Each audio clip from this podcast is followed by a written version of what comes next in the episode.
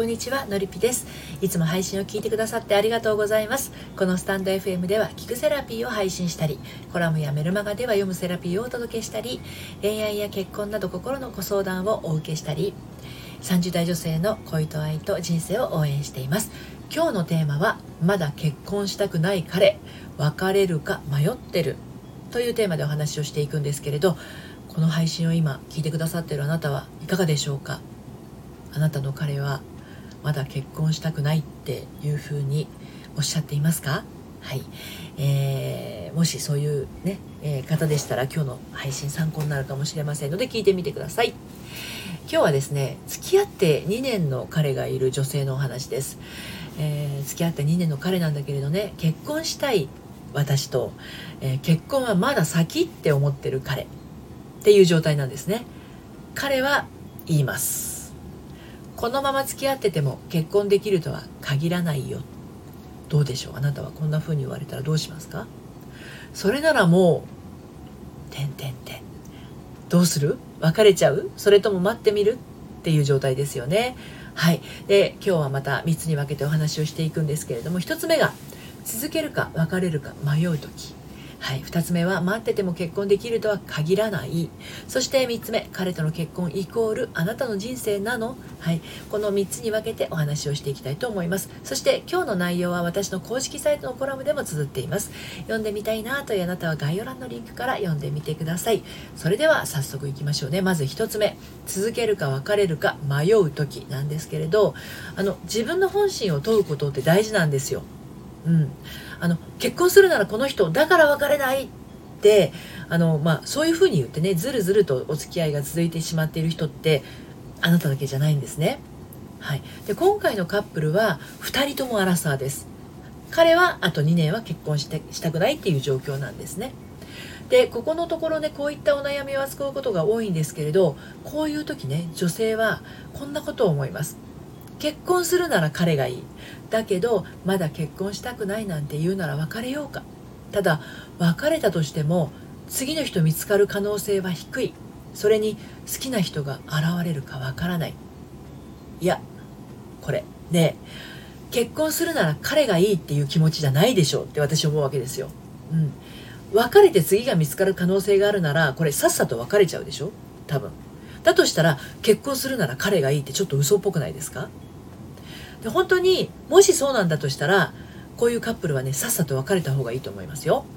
うん、それに彼があと2年経った時本当に結婚しようって言うかどうかも怪しいものです。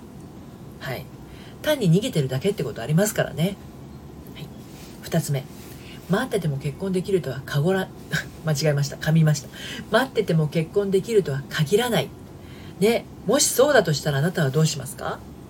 あなたの目的は彼と結婚したいのではなくて結婚がしたいんですよねきっと。彼の先延ばしの答えにあなたの判断が今後を決定づけていきます。そしてこれ都合のいい女になっていく要因の一つでもあります。本当に幸せなお付き合いをしている女性は表情に曇りがありません。なんでかというとね不安や恐れを抱かずにお付き合いしてるからなんですね。でまたそういう女性の彼もまた彼女を不安にさせたり恐れを抱かせるようなことはしないんですね。でもねそうなるにはお互いの姿勢がすごく大事なんですよ。自分がどう思ってるか自分がどう感じているかそれを伝え合えているのかどうか。これね良い部分だけではありませんよ。辛い部分も悲しい部分も腹の立つところも伝えられているかどうかなんですねお互いに。でまあ今回の女性はですねいろんな思いを心の奥に引っ込めてしまってます。本当は不満タラタラなんでしょうけどね。でちょっと気になってくるのはねこういった我慢癖いつ身につけてしまったのでしょうっていうことなんですよ。そうこの女性は我慢癖があります。この我慢癖がねいつ身につけてしまったのかっていうと我慢していることで褒められていたあの頃かなとか文句も言わずに従っているといい子ねって言われたあの頃かなっていうふうに私はセッションを重ねているとのりぴ塾生からそんなふうにああの頃かもってねいうふうにおっしゃることすごく多いんですよね。はい、で最後に彼との結婚イコールあなたの人生なのっていうことについてなんですけど彼と結婚すれば幸せになれるもしそう考えているとしたらちょっと危険です。はい、彼がいなくてもあなたは幸せであるこれが真実なんですね。だって人生は一人で全うしていくものだからですねもちろん一人一人の人生のその道すがらではたくさんの人と出会います。ですがどの人も自分の人生を自分らしく生きようとしています。結婚がしたいのか彼じゃなきゃ嫌なのかどちらも執着っていうものになりがちです。彼への執着結婚への執着ですよね。でもあなたの人生において結婚も彼も一部でしかありません。自分自身を充実させているとあなたが不満に思うことや不安に思うことが減っていきます。そしてそんな中で巡り合う人こそあなたが楽に自分らしくいられて心から尊敬し合えるようなパートナーだったりするわけなんですね。その彼のことはそのまま置いておいて自分の人生を自分の足で歩くっていう醍醐味を味わってみませんか？